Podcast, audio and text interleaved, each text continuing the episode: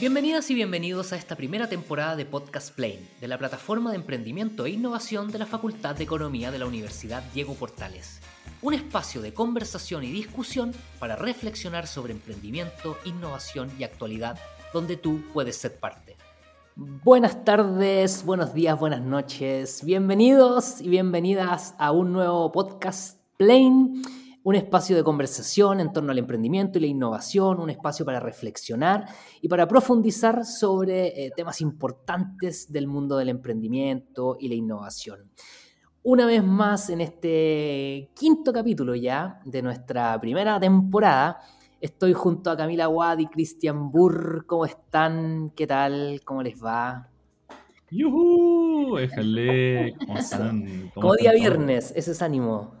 Sí, como día viernes, totalmente. Estamos aquí terminando el semestre, terminando los diferentes programas que tenemos. Ha sido un semestre muy interesante, lleno de proyectos brillantes, gente muy buena onda, gente con ganas de hacer cosas, así que estamos culminando hoy un proceso bien bonito. Eso es, y con energía partiendo este nuevo episodio de nuestro super podcast. Oye, quiero aprovechar de recordarle a la gente que eh, pueden seguirnos en nuestra cuenta de Instagram, plain.udp, arroba plain.udp. Ahí está disponible para todos, para todas. Ahí estamos eh, compartiendo siempre información, eh, no solamente respecto a cuándo vamos sacando nuevos capítulos del podcast, sino también otras cosas. Por ejemplo, las sesiones Plain, un espacio de conversación abierta donde invitamos emprendedoras emprendedores y desarrollamos una conversación al más puro estilo de estar en el living de la casa para hablar tranquilamente y hablar libremente en torno a su experiencia, a cómo desde el mundo del emprendimiento podemos ir transfiriendo experiencias, podemos ir, transfiriendo y compartiendo un poco distintos puntos de vista. ¿vale? Y eso lo streameamos, lo compartimos por YouTube, en fin. Hay otras cositas que estamos haciendo ahí en Plane que sería bueno que se enteren de ellas siguiéndonos en nuestra cuenta de Instagram. El día de hoy nos toca, nos convoca un tema fundamental en el emprendimiento e importantísimo. Hay un montón de estadísticas que hablan que uno de los principales problemas ah, con los que se encuentran las y los emprendedores cuando inician sus proyectos tiene que ver con el financiamiento, con el acceso a financiamiento, con el acceso a dinero, a capital para poder iniciar sus proyectos o eventualmente si el proyecto ya ha podido iniciar, poder conseguir recursos para poder hacerlo crecer. Y este es un tema que no hay mucho acuerdo en muchos ámbitos, si bien hay como cierta, cierta experiencia acumulada, todavía no hay una, fórmula, ¿no? No hay como un camino así súper definido de cómo tiene que realizarse. Sabemos que hay distintas fuentes de, fuentes de financiamiento, sabemos que hay distintos momentos en la vida y en el ciclo del proyecto de emprendimiento en el cual es más posible y conveniente salir a buscar esos recursos pero quiero plantear esa primera pregunta, como, ¿qué piensan ustedes eh, respecto de cómo y cuándo debiese un proyecto de emprendimiento ir a buscar esos primeros recursos para poder iniciar? Y esta pregunta va con una, una colita así amarrada y es como, ¿es necesario siempre tener que salir a buscarlo? Si no, ¿cuáles pueden ser las alternativas como de, de recurrir a ciertos recursos que no estén afuera? Es como, abro el tema y lo pongo ahí sobre la mesa para que lo vayamos desmenuzando y lo vayamos desarrollando. Sí, a mí lo, primero que me gustaría acotar y que mm, puede sonar obvio, pero generalmente no es, no es tan digerido por, los emprendedores, sobre todo los emprendedores amateurs, los que están recién partiendo, que claro, tú, tú decís cuándo y, y dónde ir a buscar financiamiento. Pero el punto y la primera pregunta es, ¿para qué necesitamos financiamiento? Entonces, eso también es súper importante tener, tener claro de que cuál es la etapa en la, que, en la que está el proyecto y cuál es la siguiente etapa. Porque al final hay muchos que dicen necesitamos plata porque sin plata no baila el mono, pero, pero ¿para qué necesitamos esa plata?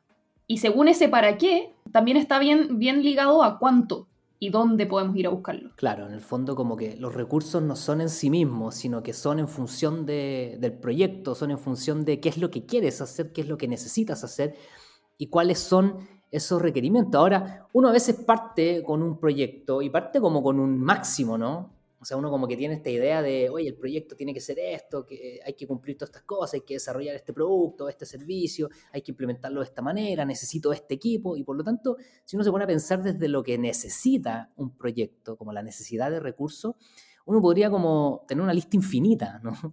Y obviamente como que el ajuste a la realidad es que básicamente estás partiendo, tienes solamente tus recursos y tus capacidades como humanas y eventualmente algún recurso propio que podáis tener por ahí, ¿cierto? Una platita que juntaste, una rifa que pudiste hacer con los amigos, una completada, un bingo, un bingo bailable, vendiste el auto, no sé, algún tipo de fuente como de financiamiento propia. Y listo, sería. Y eso como que te aterriza y te dice, concha, tengo ganas de hacer un súper proyecto, pero en verdad tengo muy poca plata para hacerlo como que se produce esa distancia y ahí es como, bueno, cómo, cómo realinear las expectativas, por un lado, para que el proyecto no pierda valor y se siga como pensando en grande, pero por otro lado, cómo, cómo hacer viable un proyecto, digamos, que se está pensando en grande cuando no hay recursos. Sí, bueno, ahí también creo que hay, que hay, que, tú le diste en el clavo em, en un tema que, que también es importante, que está el proyecto A, que es el que necesita financiamiento, pero mientras lo conseguimos o mientras logramos que ese proyecto crezca lo suficiente para poder eh, vivir de, él, eventualmente necesitamos un proyecto B que sea el money maker, que nos dé aire, que nos dé espacio para poder seguir trabajando en el proyecto A, por así decirlo. Eso también, eh, lo, que decís tú es súper relevante, que al final, mientras conseguimos el financiamiento y mientras hacemos crecer el proyecto, hay que seguir viviendo paralelamente a eso. Claro, ahí, como que siempre aparece el, como que eventualmente uno cuando empieza a formar un proyecto como que está haciendo algo o debería estar haciendo algo que, genere recursos, ¿cierto? Para poder sostener en el fondo la, para poder parar la olla, como dice por ahí. Em, y claro, llega un minuto en el que el proyecto de emprendimiento te empieza a pedir más tiempo, más dedicación y también más recursos. Y eventualmente tu fuente de generación de ingresos personal no necesariamente podría llegar a costear tu vida personal, no sé, tu espacio familiar o qué sé yo, pero no, no siempre va a poder costear las dos cosas en el fondo, como tu proyecto de emprendimiento. Y ahí, y ahí aparecen como algunas, algunas fuentes de financiamiento que son, que son importantes, como de, de, distinguir. Y aquí quiero dar la palabra un poco como a, a Cristian, que que tiene alta experiencia en, el, en procesos de levantamiento de financiamiento, eh, como cuál es tu mirada y cuál es tu impresión, como en ese punto en el que uno dice, oye, tengo un proyecto, ya tengo, como decís tú, Cami, tengo diseñado el camino que quiero recorrer, tengo una propuesta de valor que quiero formalizar y necesito invertir. Y los recursos que necesito invertir no los tengo yo, ni tampoco los tiene mi equipo. ¿Dónde los podemos ir a buscar? Y ahí quizás Chris nos pueda dar algunas pistas como de, en qué momento, en base a su experiencia y su mirada, en qué momento puede ser como conveniente y dónde ir a mirar estas fuentes de financiamiento. Bueno, por lo general, eh, cuando uno parte, y lo que nos dice como la, la lectura, el mundo del emprendimiento, es que uno tiene que partir por los amigos, los familiares y los tontos, friends, families and fools. Ese es como el, el, lo que nos dice el texto y es como lo, más lógico, ir a buscar recursos con quienes tenemos más cerca y quienes ya nos crean a nosotros por quienes somos, más allá del proyecto. Como que, oye, yo voy a invertir en ti porque creo en ti. ¿ya? Eso es lo que hace tu papá, eso es lo que hace tu mamá. Por ejemplo, cuando te mandan a estudiar a la universidad, están invirtiendo porque creen en ti y en tus capacidades. Y es lo mismo cuando uno pide plata para un financiamiento para un proyecto. Y eso normalmente tiene que ver cuando son financiamientos como de corto plazo, o incluso cuando estamos hablando de hacer como ciertas validaciones o, pruebas de concepto sobre nuestras ideas de negocio, y en donde el riesgo es sumamente bajo, es decir, yo puedo invertir un poco, obtengo un resultado, ya con eso supero como una cierta etapa y desde ahí me permite soñar. Ese es el, es el punto de quiebre que digo, ¿este negocio vale la pena o no vale la pena? Y eso, por lo general, es muy fácil controlar la inversión dentro de estas personas más cercanas. Una vez pasado eso, ah, bueno, no sé, Cami, tú querías... no, no, te, te, quería interrumpir también, no, te quería interrumpir solamente para decir que al final también esa es una manera de validación del proyecto porque, o sea, si no logro convencer a mi mamá de que, de que me preste plata, ¿por qué voy a lograr convencer a un externo también? O sea, también, también es una buena manera de validación del proyecto. Aquí, aquí acordándome de mi, de mi buen amigo Fernando Nowayuski, siempre me recomienda leer el libro de The Mom Test, o la prueba de mamá, que en el fondo nos ayuda a validar nuestra idea de negocio a través de la prueba de mamá. Porque claro, la mamá o el papá o los cercanos siempre te van a decir, oye, sí, tu proyecto está excelente, tú dale, qué sé yo, y te da como una cierta falsa expectativa, porque después te encuentras con la realidad que es muy contraria, no es tan bonito, y te llega la, la, certidumbre del mercado que te dice si es que esto funciona o no, y te, te, choquea. Entonces, ahí a través de esta prueba te ayuda a validar ciertas cosas antes de producir y seguir invirtiendo. Y como dice la lectura de nuevamente del emprendimiento, es como que queremos fracasar rápido y queremos fracasar barato. Y ahí está, bueno, nuevamente el por qué vamos a buscar algunos financiamientos con quienes tenemos más cercanos, porque nos reduce el riesgo a futuro de, comprobar y validar si es que efectivamente nuestro negocio va a tener eh, cavidad en algún mercado o no una vez tenía esta validación como de mercado, decir, como, oye, ¿sabéis que mira, vale la pena realmente invertir? ¿Vale la pena realmente desarrollar? Bueno, los mecanismos en verdad son infinitos. Ahí hay ciertas recomendaciones. lo más lógico normalmente hoy en Chile es como, como todos dicen, oye, pero anda Corfo. Y Corfo tiene una infinidad de diferentes financiamientos y acá quiero corregir a varios porque todos dicen, oye, me gané un Corfo. No, no te ganaste un Corfo, te ganaste un fondo y un patrocinio de Corfo. Y hay millones de programas y que son para diferentes etapas de desarrollo y diferentes etapas de, tamaño de empresa, diferentes etapas de, de, desarrollo empresarial, de mercado, de tamaño, escalamiento, etc. Pero hay otras instancias y hay otros lugares que incluso pueden ser más cercanos como por ejemplo, y algo que nosotros hacemos internamente con, con, mis socios, que hacemos mutuos. Nosotros prestamos plata para hacer ciertos desarrollos y que también son de, para cubrir ciertos como costos que sabemos que son de bajo riesgo. ¿Cuál es la ventaja de eso? Es que no tenemos que hacer una postulación, nosotros vamos y lo buscamos y nos da como un cierto resguardo con quienes eh, nos puedan prestar estos montos por los cuales nosotros pedimos. ¿De cuánta plata estamos hablando? Podemos estar hablando de un millón de pesos, 5 millones, 10 millones.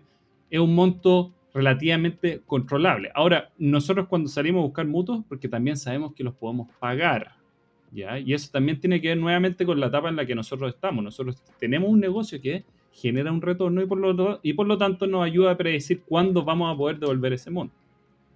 Porque si no, no lo podríamos hacer. Diferente es cuando yo estoy desarrollando una tecnología en donde voy a ver el retorno de mi desarrollo a un plazo de seis meses, un año, dos años, incluso tres años, dependiendo de la tecnología que estemos desarrollando. No sé, ¿ustedes qué experiencia han tenido al respecto? Yo por lo menos eh, con, los chiquillos hemos postulado diferentes fondos, me he tenido la oportunidad de, de, acceder a estos financiamientos públicos, no ha ido bien, obviamente eso tiene ciertas ventajas y desventajas, pero hay algo que no hay que dejar de lado, que cuando uno va a buscar un financiamiento es muy importante tener un equipo, ¿ya? y esto lo hemos recalcado siempre, pero muy importante tener alguien que esté muy encima de lo que se esté haciendo con las platas. O sea, esto suena lógico, pero no siempre lo es. En la práctica muchas veces se nos deja de lado y siempre dicen, las empresas quiebran por caja. Y eso es por un mal manejo de los, de los fondos y los recursos que tiene la empresa. Y en ese sentido, no solamente tener a alguien que esté manejando los recursos de la, empresa, deberíamos de tener también otro socio que esté activamente buscando una prospección comercial, activamente buscando de qué lugar o de dónde o con quiénes puede levantar más recursos para hacer crecer la empresa. Si me preguntan a mí, esa casi que debería de ser una labor a tiempo completo de uno de los socios que esté, salir constantemente, estar tocando puertas, porque no solamente puede tocar las puertas eh, dentro de los que ya hemos conversado, sino que también hacer miras hacia afuera para ver de qué manera pueden hacer crecer la empresa. Yo, creo que Cristian eh, mencionó muchas cosas importantes, pero creo que para la gente que nos está escuchando es importante eh, explicar como un paraguas. No sé si, Rodrigo nos podéis ayudar un poquito más a entender como cuál es la diferencia entre las fuentes de financiamiento, las fuentes de ingreso, los requerimientos de inversión, los fondos públicos, los fondos privados. Ahí hay todo un mundo dentro de, de, los financiamientos para un emprendimiento que sería bueno entender un poquito más. Súper. Claro, como decís tú, se producen muchas confusiones a veces, como en, equipos emprendedores o en emprendedoras y en emprendedores que están iniciando y a veces hay ciertos conceptos que se, como que se entienden de una manera relativamente equivocada y es importante mantenerlo como en la justa medida como para poder planificar y proyectar los pasos que uno vaya a dar dentro del proyecto. Em, y en ese sentido hay como tres conceptos que siempre se tienden a confundir, algunos de ellos están muy relacionados em, o, de alguna forma están vinculados, pero, pero son cosas distintas. Entonces, hoy día estamos hablando del financiamiento. ¿Cuáles son las fuentes de financiamiento como concepto? Son todos aquellos lugares, por así decirlo, son todos aquellos... Em, aquellos, eh, aquellas instituciones o personas que, tienen la posibilidad de entregarte o facilitarte un recurso para poder iniciar o hacer crecer tu proyecto de emprendimiento. Es una fuente de financiamiento, es alguien que te va a facilitar un recurso para poder iniciar o hacer crecer tu proyecto. Va a financiarte. Por lo tanto, puede ser una institución pública o privada. ¿sí? Pública podría ser, por ejemplo, eh, Corfo, que en el fondo se dedica a través de sus distintos programas a apoyar, fomentar el emprendimiento, la innovación eh, y se hace vía proyectos. O sea, los proyectos de emprendimiento, los equipos desarrollan proyectos y los postulan a esta fuente de financiamiento público, que en este caso son algunos programas que Corfo eh, desarrolla. Otra fuente de financiamiento pública puede ser Cercotec, que al igual que Corfo es un organismo público que lo que busca es potenciar y desarrollar y fomentar el emprendimiento, pero desde una lógica inicial o emprendimientos que son más tradicionales, que no necesariamente tienen como un requerimiento de ser emprendimientos dinámicos, con alta escalabilidad, con mayores procesos de, generación de ingresos, en fin, son como distintos tipos de emprendimientos donde la mayoría de las personas están, por ejemplo, pero es una fuente de financiamiento al igual que. Así hay otras, como por ejemplo los programas de FOSIS, como por ejemplo eh, hay fondos, hay, ciertas fuentes de financiamiento vía fondos públicos que buscan financiar proyectos en base a ciencia y tecnología, por ejemplo. lo que se quiere es que se desarrolle investigación para que esos proyectos después deriven en potenciales emprendimientos y se haga una transferencia de, ese conocimiento y se aplique y se transforme en un potencialmente un negocio que pueda distribuir esas propuestas de y después están también las fuentes de financiamiento privadas, donde entra alguien que quiera que tenga platita y que te quiera poner un recurso monetario. Sabemos que los recursos son pueden ser tangibles o intangibles, es decir, pueden ser desde conocimiento hasta dinero o hasta una máquina o una camioneta. Esos recursos también de alguna manera ayudan a echar a andar un negocio. Pero desde el punto de vista del financiamiento, hablemos de, de dinero. Y, en eso pueden estar tus padres, pueden estar tus tíos, tus amigos, y desde ahí empieza, empieza a salir el círculo, ¿cierto? Por eso eh, es importante lo que dice Cristian, es como estos familiares, amigos, que son aquellos como tu primer círculo a quien tú podrías ir a buscar ayuda, ¿cierto? Ir a buscar, ofrecer tu proyecto y que ellos colaboren contigo, crean en él y de alguna manera te apoyen con un cierto financiamiento. Em, y luego eso va extendiendo el círculo. Lógicamente, en la medida que se va extendiendo el círculo hacia personas que te conocen menos, aparecen inversionistas, aparecen personas que potencialmente le interese tu proyecto, pero por el potencial de generación de ingresos futuros que pueda desarrollar y por lo tanto podrían estar dispuestos a poner una platita ahí esperando un cierto retorno, ¿vale? Esperando que ese dinero, ese activo que está invirtiendo en tu negocio, retorne con un valor superior a lo que está invirtiendo. Em, voy a agregar ahí una cosa. Yo creo que en la medida que se expande este círculo, como dices tú, como que se, expande la capacidad y la necesidad de tener eh, fuentes de financiamiento, también va ligado al desarrollo del equipo y al desarrollo del proyecto en sí. O sea, en la medida que nosotros necesitamos más es porque también podemos producir más o podemos prometer más a cambio. Claro, de hecho, ahí yo, quería eh, acotar también algo con respecto sobre todo al financiamiento público, que mencionaba recién eh, Rodrigo varias agencias gubernamentales que, tienen fondos disponibles. Cada agencia tiene un, portafolio de, fondos que cada uno tiene su letra chica y, sus propias reglas, por así decirlo. Pero es importante entender también como, como estas ciertas estas ciertas como rangos o tipo de proyecto que espera cada fondo. ¿Por qué? Porque, por ejemplo, Cercotec apoya proyectos que no necesariamente tienen innovación dentro de su propuesta de valor.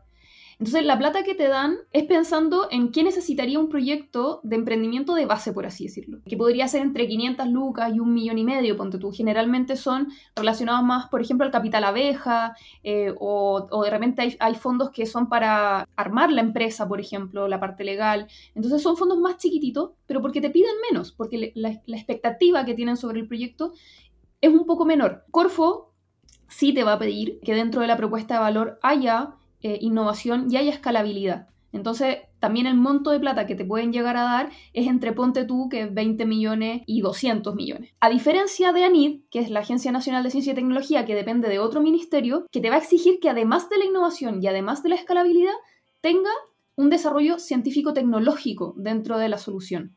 Entonces, también es importante entender cuál es la propuesta de valor del proyecto para saber también a quién ir a pedirle plata y a qué, a qué tipo de fondo postular. Y así, y así mismo también funciona el mundo privado. Absolutamente, es un muy, muy buen punto eso. O sea, entender que las distintas fuentes de financiamiento también van a calzar con las distintas tipologías o como con los distintos ADN de los proyectos de emprendimiento que se estén desarrollando. Y ahí es súper importante que cada emprendedor o emprendedor logre como comprender bien cuál es la lógica de su proyecto para poder ir a buscar donde corresponde eh, estas fuentes de financiamiento.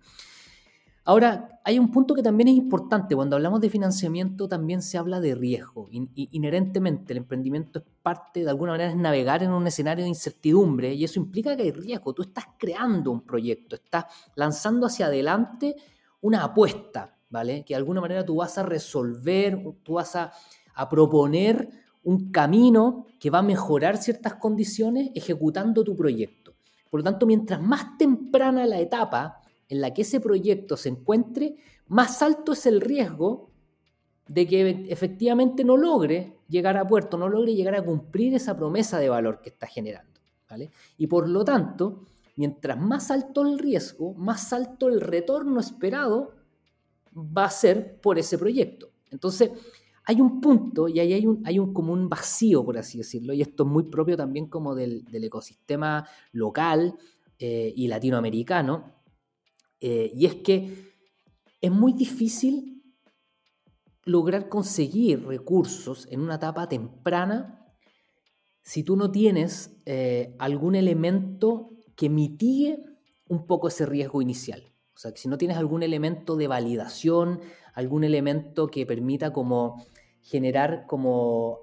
Sí, validación es la palabra, o sea, que de alguna manera de ciertos argumentos de que tu proyecto tiene un asidero real, tiene capacidad de poder arribar al mercado. No, significa que después no vaya a modificarse, que no, no vaya a encontrar como un ajuste en el mercado que, implique variaciones o algún tipo de pivoteo en, la propuesta, pero sí que haya interés, que esté validado que tú eres, que tienes la capacidad de poder llevar adelante el proyecto, que existe realmente una demanda para tu producto o servicio eh, y por sobre todo que tienes la capacidad de construir un producto, un servicio, una solución que logre resolver esa problemática en la cual tú estás planteando. Entonces, me parece que es importante comprender eso, porque de alguna manera también entender la etapa en la que uno está como emprendedor o como emprendedora, también implica reconocer el riesgo que lleva en sí mismo el proyecto que estoy trabajando. Y probablemente, mientras más riesgoso sea el momento en el que está tu proyecto, más difícil va a ser canalizar una fuente de financiamiento. Y en esa línea entonces, la recomendación aquí como haciendo una primera bajada como concreta, es como si vas a emprender y necesitas financiamiento externo, por ejemplo, en una etapa temprana, entonces asegúrate de construir validación, de construir argumentos que mitiguen o bajen el riesgo a tu proyecto con los recursos propios que tengas.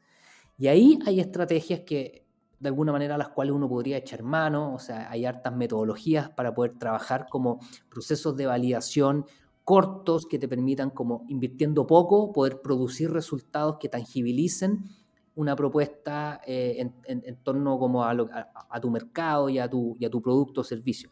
Yo, yo ahí me atrevería a decir que es por eso que la gran mayoría de los emprendedores parte emprendiendo incluso cuando aún tienen un trabajo a tiempo completo. Y parte de lo que ellos ganan y ahorran de eso lo ocupan justamente para invertir y, desarrollar estas como pruebas o estas validaciones de, tracción de mercado las validaciones de que si solución es la más óptima o no. Y desde ahí recién, una vez que tienen esta validación, dicen, oye, ¿sabéis que ahora eh, me voy a poner los pantalones y voy a empezar a, dedicarle más tiempo a esto, a ponerle más financiamiento y de a poco van dejando su pega normal y se dedican ya a tiempo completo. Pero es como una transición en donde yo, como dices tú, minimizo el riesgo al máximo. Riesgo, perdón, dije riesgo. Pero es muy importante porque hay que tener un cierto grado de certidumbre. No podemos ser personas irresponsables y llegar y tirarnos un piscinazo y jurar que va a funcionar todo de una, invertir plata que incluso no tenemos. Claro. Ahí, ahora, en esa línea, eh, volviendo a retomar un poco el tema de estas confusiones que se generan a, veces con los conceptos, están estas fuentes de financiamiento que la, la, hemos ido como extendiendo y desarrollando, pero también aparecen las fuentes de ingreso como concepto y aparecen los requerimientos de inversión tratando de ordenar un poquito las ideas, ¿qué serían los requerimientos de inversión? Por ejemplo, yo tengo un proyecto, quiero lanzarlo, quiero ponerlo en marcha y por lo tanto tengo que cuantificar de alguna manera cuántos son y cuáles son los recursos que necesito para poder construir o echar a andar este proyecto aunque sea en su expresión más mínima, ¿cierto? Nosotros siempre hablamos de construir un, un MVP, construir este, este mínimo producto viable que te permita como con los recursos más esenciales lograr materializar tu idea de negocio para después empezar a meterle más recursos para poder hacerlo crecer. Ahora, estos requerimientos de inversión de alguna manera serían el cuantificar cuántos son esos dineros que necesitas para poder poner en marcha tu negocio. ¿ok? Y cuando tienes cuantificado eso, entonces puedes hacerte la pregunta, ¿a qué tipo de fuente de financiamiento puedo recurrir para poder financiar mi requerimiento de inversión? Y después aparece este tercer concepto que son las fuentes de ingreso, que básicamente son los dineros que genera o que es capaz de generar el negocio o el modelo de negocio con el que estás trabajando. Es decir, cómo el, proyecto de emprendimiento es capaz de generar recursos mediante su operación.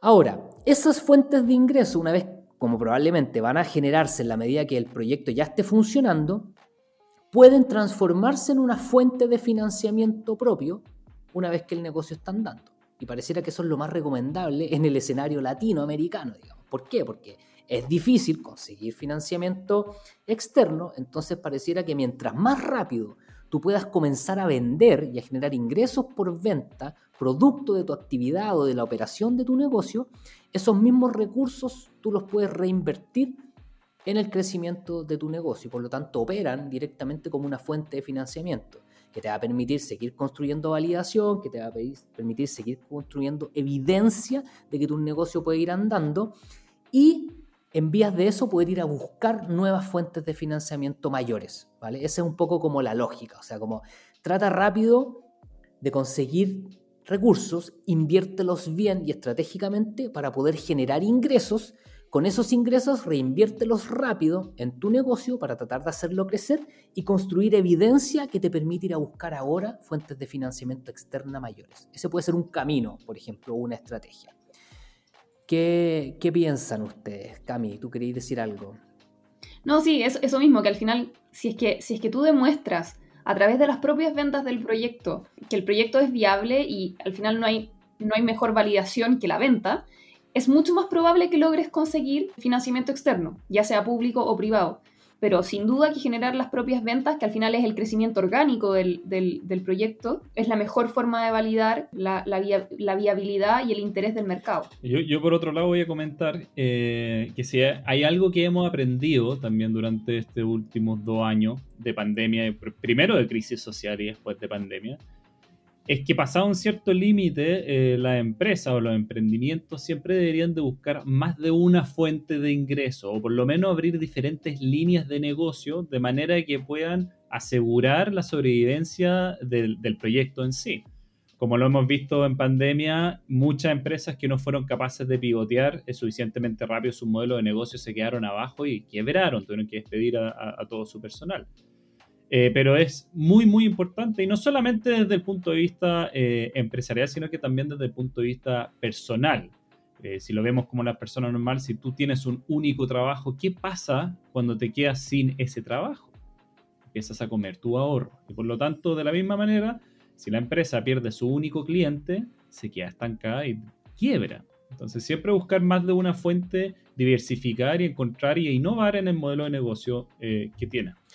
Absolutamente. Ahora, en esa, en esa misma línea también hay, hay, un, hay una... No es un error, pero es como algo que ocurre, que ocurre bastante, eh, y es que, por ejemplo, se, se, consideran como ciertos requerimientos de inversión inicial, se cuantifican ciertos montos para poder echar a andar un proyecto y en general no se consideran, no se incorporan, por ejemplo, requerimientos de capital de trabajo. ¿Qué es el capital de trabajo? Es el dinero, los recursos que necesita un negocio para poder sostener su operación en el corto plazo, para poder en el fondo tener, es como tener platita para poder trabajar día a día. ¿Ya? O sea, para poder comprar la mercadería, para poder vender, para poder ejecutar el proceso del negocio. Entonces hay mucha gente que lo que hace es como, necesito, no sé, 10 millones de pesos para poner en marcha el negocio.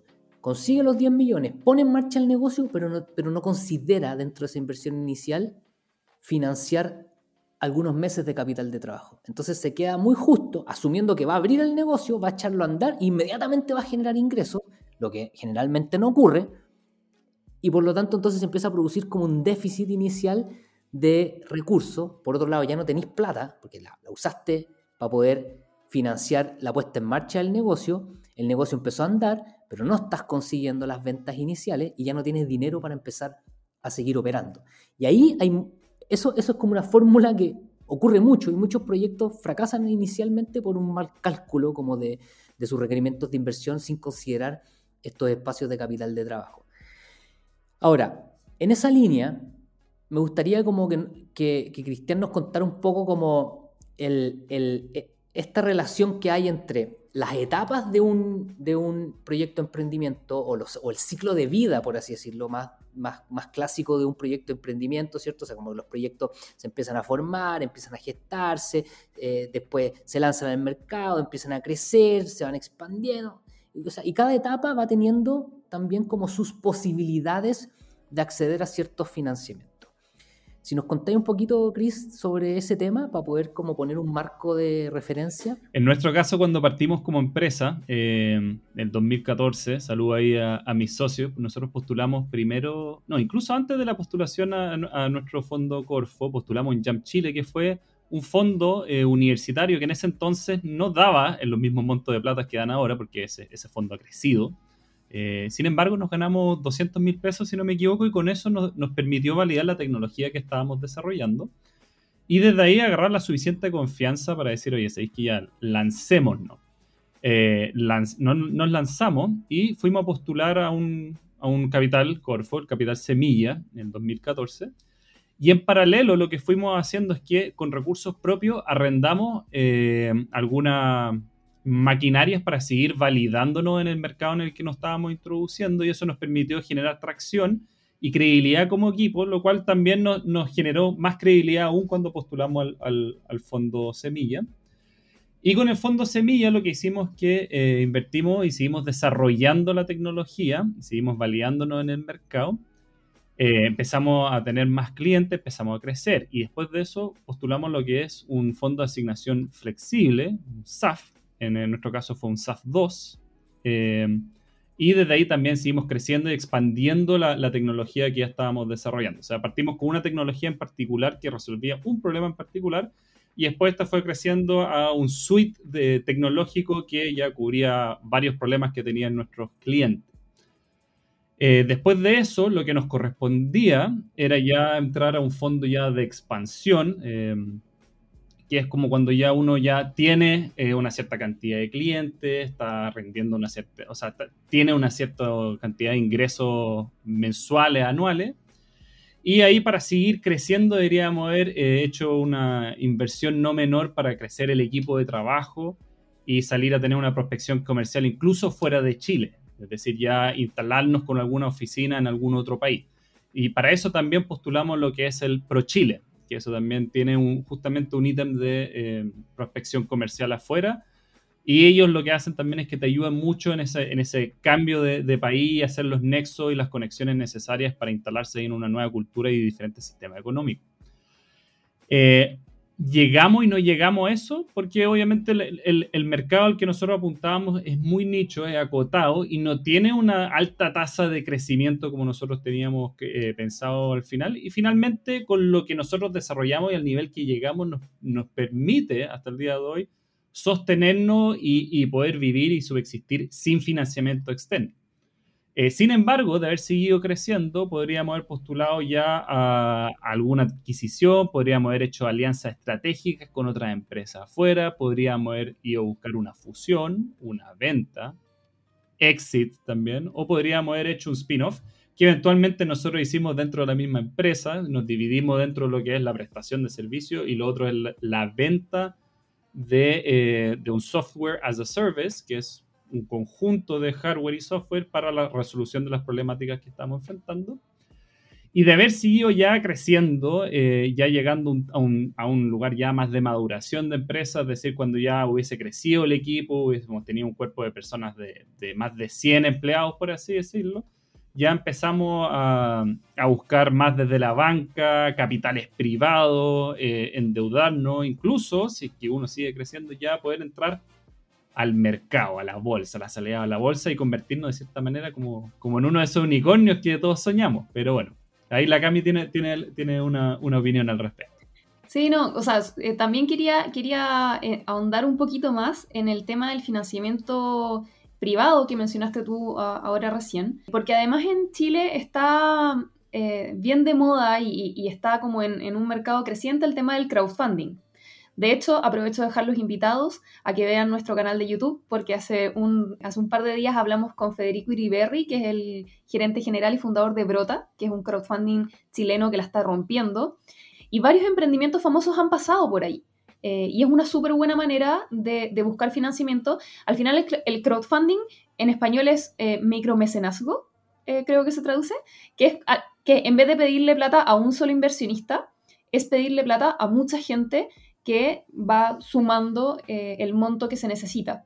Y, es, bien interesante, sobre todo para proyectos, a mi parecer, o sea, puede postular cualquier tipo de proyecto, pero a mi parecer, sobre todo, para proyectos que, tienen eh, el desafío de, enfrentar problemáticas que mueven a mucha gente. Cuando, cuando el propósito del proyecto tiene, tiene ahí un, un, tema que puede afectar a mucha gente, es un súper buen gancho para buscar financiamiento en lugares como un crowdfunding. Otra cosa interesante que nos comentaba justamente Federico y encontré eh, muy relevante mencionar acá es que hoy, hoy por hoy, en nuestra cultura, en Chile, la gente recae mucho en lo que es la figura de Corfo. Es decir, oye, quiero hacer algo, voy y veamos primero lo que hay Corfo, en vez de hacerse la pregunta si es que vale o no vale la pena buscar inversiones por otros medios. Inversionistas ángeles, inversionistas privados, quienes quieran simplemente invertir porque aparece como que Corfo es como una apuesta entre comillas más segura. Pero hay que recalcar, no es la única. ¿ya? Y hay métodos por los cuales uno puede acceder a diferentes financiamientos que son más rápido y más expedito. Y ahí es cuando, bueno, eh, eh, Federico creo que comenta que uno de los momentos más adecuados para salir a buscar inversión es cuando ya llevas tres meses con un crecimiento sostenido de un 20% en tus ventas. Yo encuentro que es una métrica bien interesante a la cual uno podría apuntar y un buen momento para hacerse cuestionamiento. ¿Quiero seguir creciendo? Y si es así, ¿a dónde efectivamente voy a ir a buscar estos recursos? Porque recordemos que muchos de los fondos son en base a tiempo y a concurso y están limitados. Es decir, como que si se cerró este año, tengo que volver a esperar un año más. Entonces, quiero esperar un año más para seguir, para para crecer mi empresa o voy a ir y voy a ser más proactivo y buscar dentro de cercano, contacto, abrirme a diferentes posibilidades. Sí, bueno, y también hay algo, hay algo importante que la, que, la gente tiene que entender referente al momento en que uno sale a buscar financiamiento y dónde. Porque cuando uno postula un fondo, por ejemplo, de Corfo, es plata que no se devuelve. Y Corfo no se queda con parte de la propiedad de la empresa. En cambio, cuando uno va a buscar plata a un inversionista o a un crowdfunding, sí está dispuesto a dar un porcentaje de la empresa. Entonces, eso también es relevante al entender, claro, voy a conseguir financiamiento, pero a cambio de qué. Muy, muy, muy relevante. Hay, un término que nosotros eh, ocupamos cuando hablamos de esto, de inversiones como externas, que es que uno tiene que buscar el smart money. Si yo estoy invitando a un inversionista a formar parte de posiblemente mi empresa y estoy buscando estos fondos, debería buscar no solamente fondos, ¿quién más me puede traer esta persona? ¿Quién más puede proveer a esta persona, al equipo, a la empresa? ¿Me va a traer más clientes? ¿Me va a traer una prospección comercial mayor? El crecimiento eh, que puedo experimentar con esta persona, ¿de qué magnitud estamos hablando? Porque una cosa, como dije antes, es recibir plata para pagar mis gastos y crecer yo orgánicamente. Y otra cosa es que invito a una persona a formar parte del equipo y esta persona trae con sí una cartera de clientes, mejora la producción, experiencia que yo no tengo, puede incorporar otros eh, actores externos que tienen más experiencia y que nos pueden enseñar y hacer crecer explosivamente la empresa. O sea, cuando yo estoy invitando a alguien a invertir en mí, ¿a quién más estoy invitando y a quién más estoy abriéndole la puerta? ¿Cuáles son las otras oportunidades y posibilidades que estas personas o personajes traen a mi empresa y a mi emprendimiento? Sin duda. Bueno, el tema del financiamiento y, cómo conseguir recursos para poder hacer crecer, para poder echar a andar nuestros proyectos de emprendimiento, sin duda es un temazo. Podríamos estar desarrollando ese tema durante horas y horas. Podríamos invitar gente para seguir hablando y profundizando de esto. Pero ya para, poder, para ir cerrando y haciendo una, una especie de resumen de lo que ha sido esta conversación, me parece importante poner el punto en que las fuentes de financiamiento van a ir en función de las etapas de tu negocio, de las etapas de tu proyecto. En qué momento estás va a ser marcado por el riesgo que ese proyecto genera y por lo tanto las posibilidades de acceder o no a ciertas fuentes de financiamiento. Por lo tanto, aprenda a mirar en qué momento del ciclo de tu proyecto estás para poder saber a qué fuentes de financiamiento puedes optar. Y en esa línea busca, como decía Cristian siempre, ojalá smart money, ojalá no solamente eh, recursos financieros, sino también conocimiento y experiencia. Y en esa línea, tanto los organismos públicos como privados están trabajando, o sea, Corfo no solamente te entrega apoyo del punto de vista monetario, sino que también te, te ayuda, ¿cierto? Con mentorías y hay una serie de programas como tratando de apoyar un poco, entregando otras herramientas a los equipos emprendedores para desarrollar sus proyectos.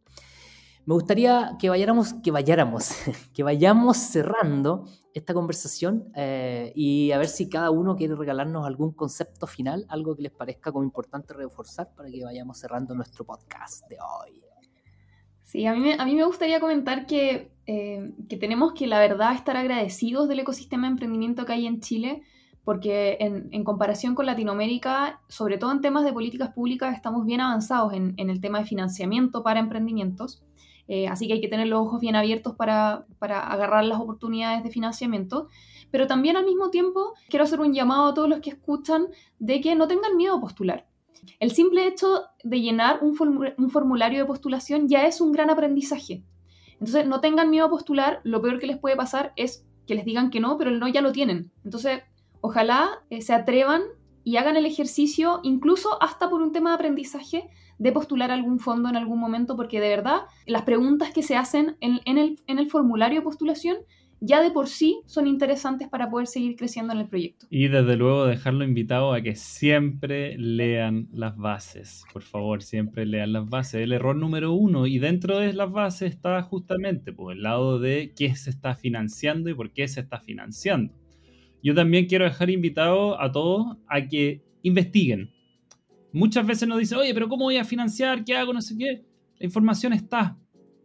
Está en internet, hay personas expertas que comentan este tipo de cosas. Méame, eh, voy, voy a ir un, un, saludo a Josefa Tips, ¿ya? Ella todos los meses hace la tarea, la santa tarea de juntar todos los fondos eh, más comunes y abiertos por lo demás eh, que hay en Chile. Y mes a mes salen del orden de 30, 40 diferentes fondos nuevamente del área privada, eh, del área académica de la universidad y del área pública. ¿ya? Entonces estén muy atentos porque todos los meses hay diferentes tipos de financiamiento para diferentes equipos y para diferentes tipos de emprendimiento. Así es, bueno, ha sido una conversación muy interesante. Nuevamente darles las gracias a toda la gente que nos escucha, a que nos sigan, invitarles a que nos sigan en nuestra, nuestra cuenta de Instagram, arroba y a que sigan, por supuesto, atentos a este podcast. Ya son cuatro episodios y vamos a ir por el quinto. Ojalá que sea contenido que les genere valor, que les importe, que les interese. Vamos a estar en eso. Entra al Instagram, coméntanos nuestro podcast cuando hagamos alguna publicación y danos ideas, sugerencias. Si quieres que hablemos de algún tema en específico, lo, lo desarrollemos, por supuesto. Nos interesa tu opinión. Darte las gracias a ti, Cami, darte las gracias, Chris, también a la gatita Gurto que está ahí eh, tras bambalinas apoyándonos siempre, a todo el equipo de Plane, muchas gracias por, esta, por hacer posible esta conversación. Gracias también a la Facultad de Economía y Empresa de la, de la Universidad Diego Portales, porque es nuestra casa desde donde Plane se instalan para poder hablar y pensar sobre el emprendimiento y la innovación. Desde aquí hacia el mundo. Gracias pues y nos estamos escuchando en un próximo episodio del podcast Plane. Que tengan un hermoso fin de semana. Chaito.